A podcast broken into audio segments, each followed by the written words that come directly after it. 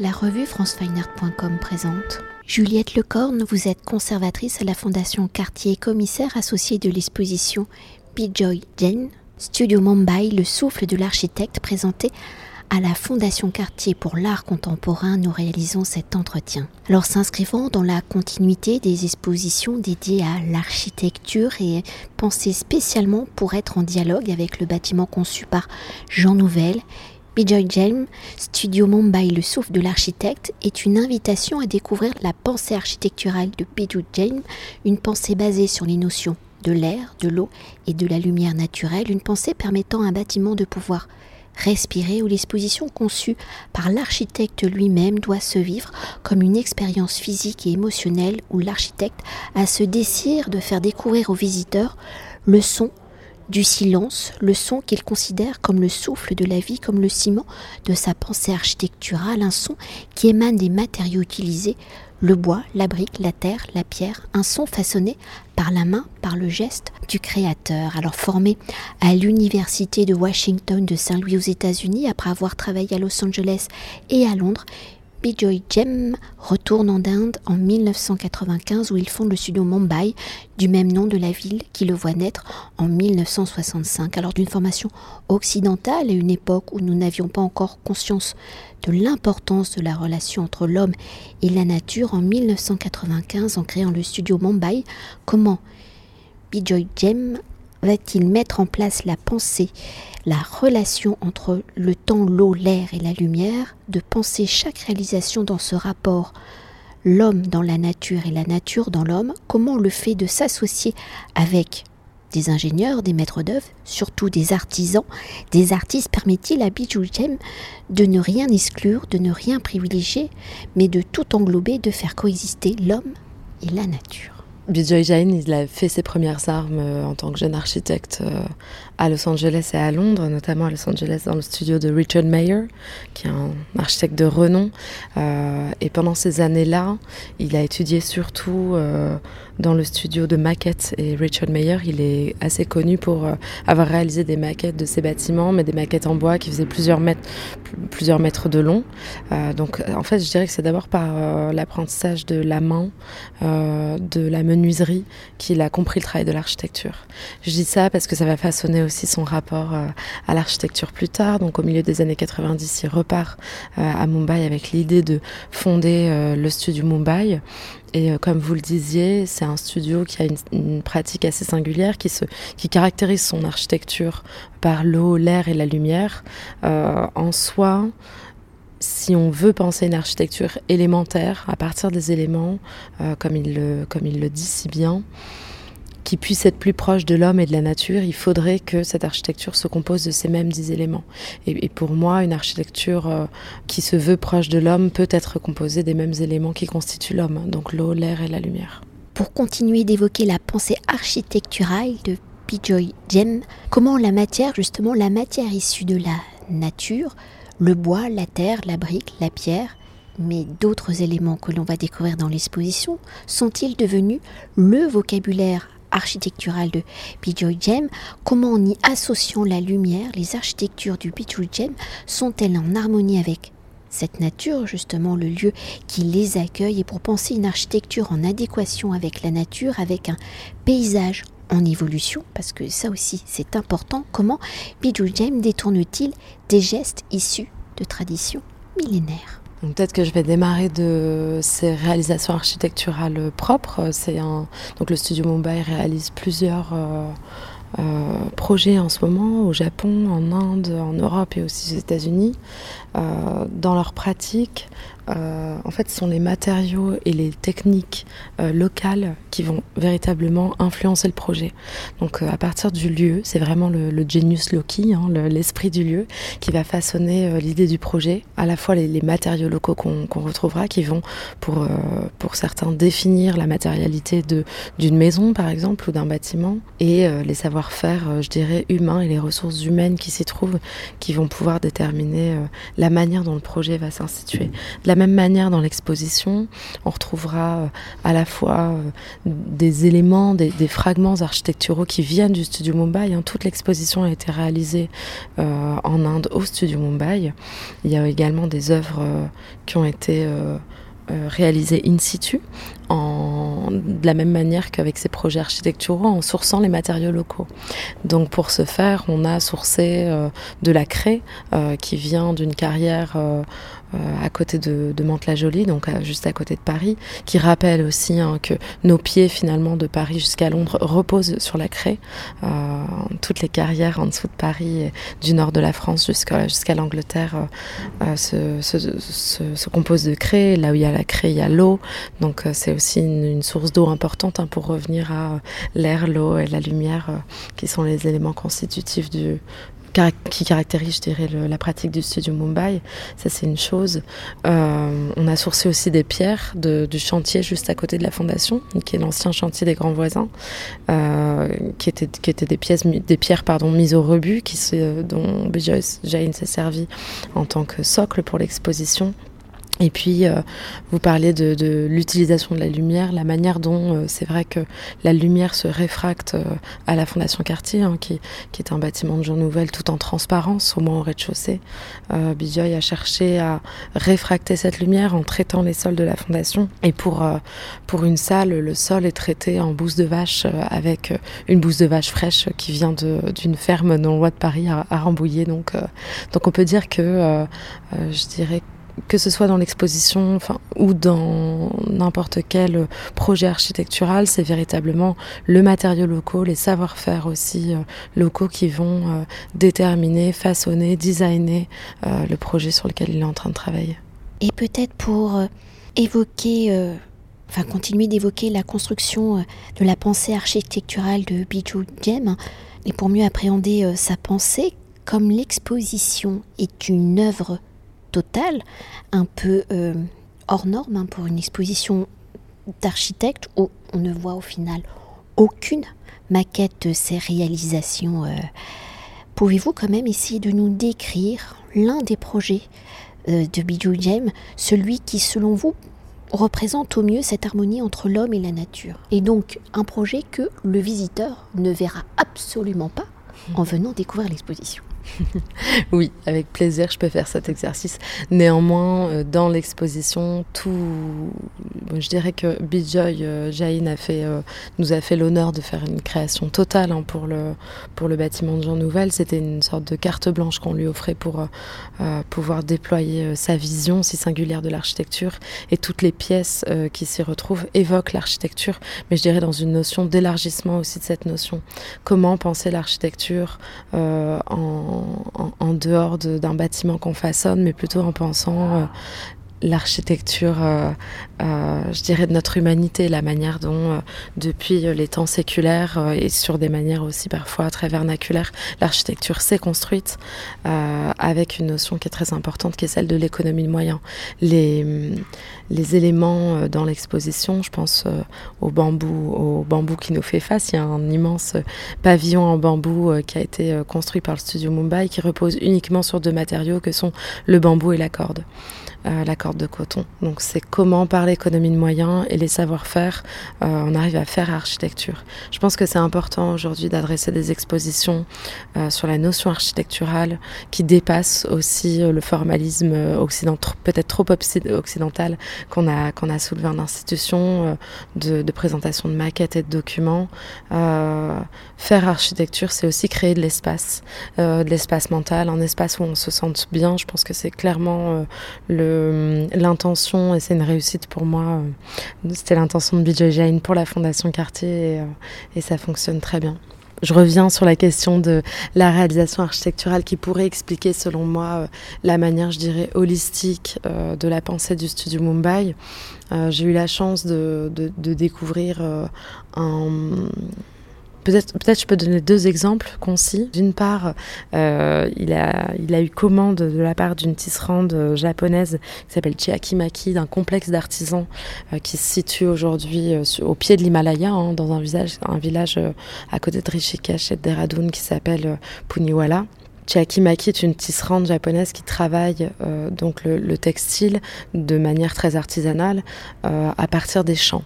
Euh, des champs d'indigo, des champs de coton, de fibres, d'une multitude de plantes avec lesquelles elle, elle, fait sécher pour les plantes pour obtenir la fibre. Elle teinte aussi ces, textiles grâce aux plantes et elle a demandé, donc elle avait découvert le, travail de Bijoy dans une galerie à, Tokyo et elle lui a, commandé euh, ce, complexe d'artisans, mais qui, qui, qui comprend, je dirais, des salles à la fois de teinture végétale jusqu'aux salles de stylisme et, des points de vente aussi de, de des vêtements qu'elle confectionne à partir de et la manière de, pour Bijay Jane de répondre à cette à cet appel ça a été de construire un, un complexe qui prenne en compte euh, je dirais tous les éléments naturels qui compose euh, ce paysage. Quand je dis ça de manière très concrète, c'est que les champs d'indigo euh, produits par euh, le studio, le Gangamaki Textile Studio, c'est comme ça que s'appelle aujourd'hui le complexe, on sait que l'indigo, c'est une plante qui réagit énormément au cycle lunaire. Donc Bijoy Jain et le studio Mumbai ont étudié aussi la course de la lune de manière à ce qu'elle puisse influencer le pigment de l'indigo. dans l'espace qui recouvre les activités de teinture naturelle, euh, et végétale.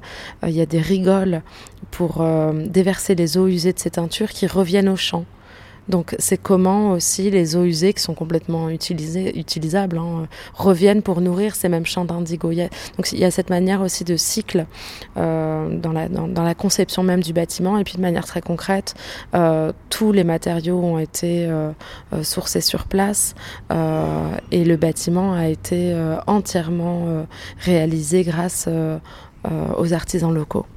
Donc euh, c'est très concret, euh, mais, euh, mais ça me semble être un bon exemple. Un autre exemple qui diffère totalement et qui est peut-être moins indien et plus proche de nous, le studio Mumbai est en train de, façonner la réhabilitation d'un chai, d'un vignoble dans le sud de la France à côté d'Avignon.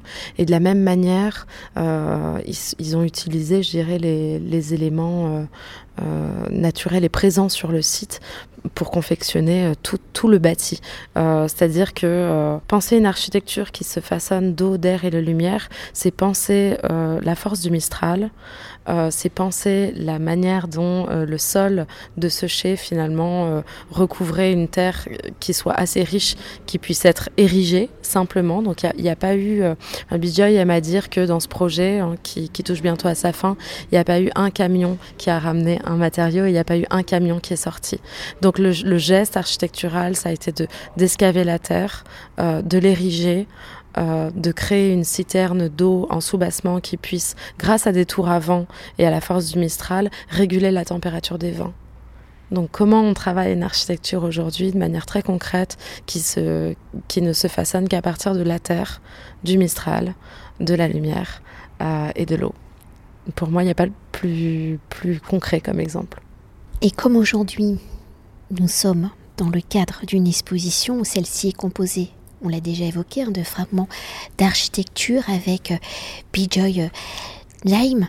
Comment la Fondation Quartier pour l'art contemporain a-t-elle conçu l'exposition? Comment la pensée architecturale de Bijoy Jam Dialogue-t-elle avec l'architecture de Jean Nouvel? On l'a déjà évoqué, mais comment les deux artistes invités permettent-ils de mieux appréhender la pensée, les gestes, les matériaux des architectures de Bijou Jem Ouais, donc c'est pas c'est pas la première fois que la fondation euh, offre, je dirais, une carte blanche hein, à des architectes euh, de renom. Euh, ça a été le cas avec l'architecte japonais euh, Junya Ishigami, les architectes américains Diller Escofidio plus Renfro, mais encore l'architecte bolivien Freddy Mamani. Donc c'est un peu, je dirais, une dynamique de programmation qui est à l'œuvre.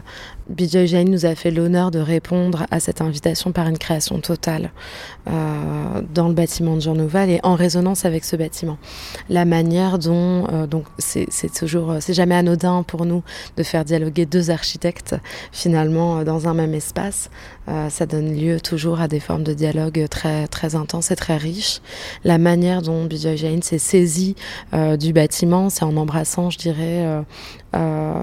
Euh, sa beauté et sa complexité dans le sens où c'est un bâtiment très très binaire. Hein. On a un rez-de-chaussée qui est euh, euh, d'une hauteur de, de, de, cathédrale complètement transparent et un sous-sol qui au contraire est totalement occulte, presque cryptique ctonien euh, pour euh, certains architectes.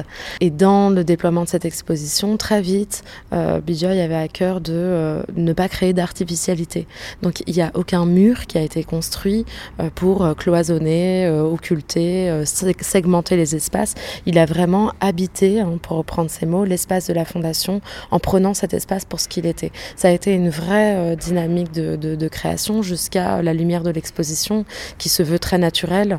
voilà, le fait de pas créer ou d'ajouter ou d'artificialiser euh, le bâtiment, ça a, été, euh, ça a été très fort pour lui. Dans nos premières discussions euh, avec Bijoy, on a eu l'intuition de, de pouvoir éventuellement faire dialoguer sa pratique avec une ou deux artistes euh, avec lesquels on avait déjà collaboré à la Fondation. Ça, ça a vraiment été une intuition d'Hervé Chandès, euh, le, commissaire de l'exposition, et, je tiens à lui à rendre à César ce qui est à César euh, sur cette intuition. Mais c'est vrai que Hervé Chandès a eu le le flair, je dirais, de pouvoir euh, se dire que finalement, s'il y avait une personne euh, qui pourrait montrer le travail de ces artistes en en dégageant pleinement l'aura, c'était bien euh, Bijoy. Donc à partir, bon, c'était des discussions euh, euh, sans opportunité, entre guillemets, sans opportunisme, mais c'est vrai que finalement, euh, en, initiant des dialogues entre ces, trois artistes, on s'est rendu compte de d'une certaine similarité, voire une, force intrinsèque dans leur pratique. donc il y avait Bijoy Jain d'une part, hein, en architecture, d'autre part Alev et Bouzia Sisbi, qui est cette céramiste d'origine turque, euh, et une artiste visuelle euh, qui s'appelle Hu Liu, euh, qui habite à Pékin, qui est chinoise. Et c'est vrai que euh, au cours de nos discussions, nos dialogues, euh, à, partir de, de leur pratique, on s'est rendu compte de, euh, des similarités, des, je dirais, qui étaient moins de l'ordre de l'esthétique plus que d'une question de posture.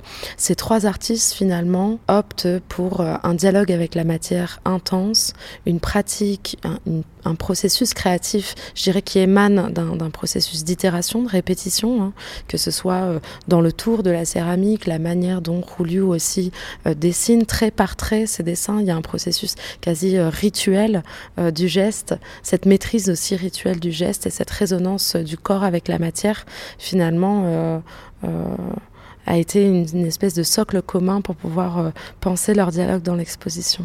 Et pour conclure notre entretien et pour revenir sur la pensée de Bijou Jem, hein, comment le titre de l'exposition, le souffle de l'architecte, peut-il définir sa pensée architecturale?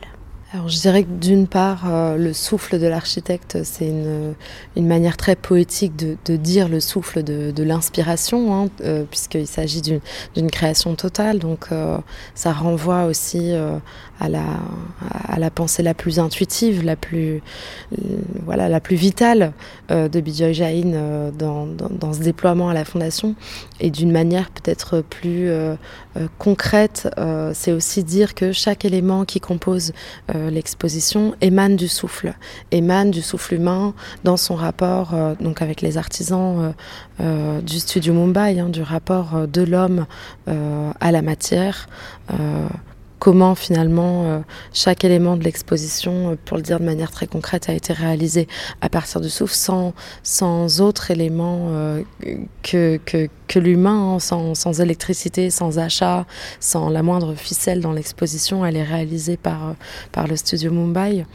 Et de manière plus métaphorique aussi, c'est aussi de, de, se dire que euh, en embrassant euh, la, la, la transparence du, bâtiment de Jean Nouvel, de, en amenant aussi de, pardon, des éléments à l'intérieur du bâtiment, à l'extérieur du bâtiment, faire ce mouvement de va-et-vient entre l'extérieur et l'intérieur. Finalement, le souffle, c'est aussi ce mouvement de va-et-vient entre l'intérieur et l'extérieur de notre propre architecture corporelle. Donc je pense qu'il y, a plein de fils à tirer à partir de, ce, titre. Ce qui, nous semble intéressant aussi, c'est qu'il est très évocateur, mais qu'il garde une certaine euh, forme énigmatique qui, nous appelle. Pense que Bijoy avait à cœur de pouvoir euh, non pas faire une exposition, mais créer un espace dans lequel on se sente bien et dans lequel euh, on aurait finalement envie de revenir de la même manière qu'on se balade dans un parc ou qu'on irait voir la mer. Peut-être quand même un dernier point, c'est euh, évoquer la place euh, du visiteur dans l'exposition parce qu'il est son importance, parce que tout est fait pour qu'il ben justement respire, contemple, prenne son temps. Il peut s'asseoir parce que même si tout est œuvre, certaines œuvres sont des assises. C'est très important euh, pour Bijoy Jain comme pour nous que euh, le visiteur puisse euh, et, et, le sentiment surtout euh, de se sentir bien dans cet espace et de pouvoir y, rester s'il le souhaitait. Une grande partie de l'exposition concerne les assises qui sont bien évidemment et ça a été très généreux de, la part du studio Mumbai designé spécifiquement pour l'exposition et qui invite à l'assise et à la contemplation. Donc évidemment tous les mobiliers présents dans l'exposition euh, peuvent être utilisés. L'idée, c'est de pouvoir euh, euh, tout simplement déambuler dans cet espace, s'asseoir, contempler, peut-être aussi se laisser l'opportunité de, de, rêver, de rêverie. Ça, ça a été un vrai, une, vraie intention artistique hein, de la part de, de Bijoy Jain que peut-être que dans ce monde de, bruit, de, cacophonie, de chaos même parfois, on puisse avoir un espace dans lequel on se sente bien et qui relève euh, d'après moi, des, des, des, forces sensorielles qui sont liées à l'architecture, euh, de, notre, euh, de notre intuition et de notre relation physique aussi aux matériaux et aux, émanations oui, sensorielles de, de l'espace, qui soit intérieur ou extérieur. Merci beaucoup. Merci à vous. Cet entretien a été réalisé par franceweiner.com.